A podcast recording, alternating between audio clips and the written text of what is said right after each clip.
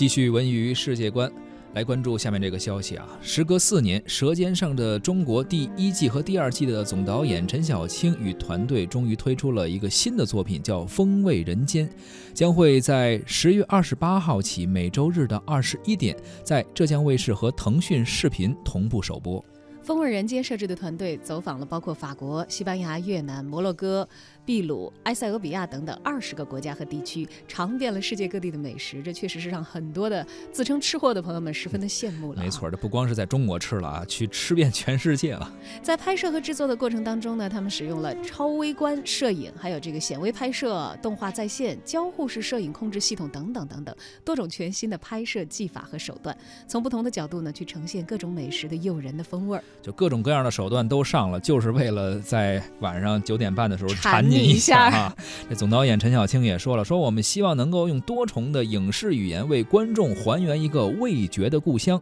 从科学的层面上来讲啊，人的味觉习惯基本上成型于童年的时代。你童年的时候吃了什么，以后的口味啊，可能就是什么了。顽固的故乡口味依赖，源自于神秘的童年味觉密码。这就是咱俗话说的什么故乡的味道啊，或者妈妈的味道哈。风味人间呢，还将有一系列的配套的节目相继在腾讯视频播出，包括聚焦美食背后话题的风味实验室，以及短视频风味原产地等等。这感觉这个到了年末了啊，嗯，好吃的好看的也越来越多了。我都说饿了。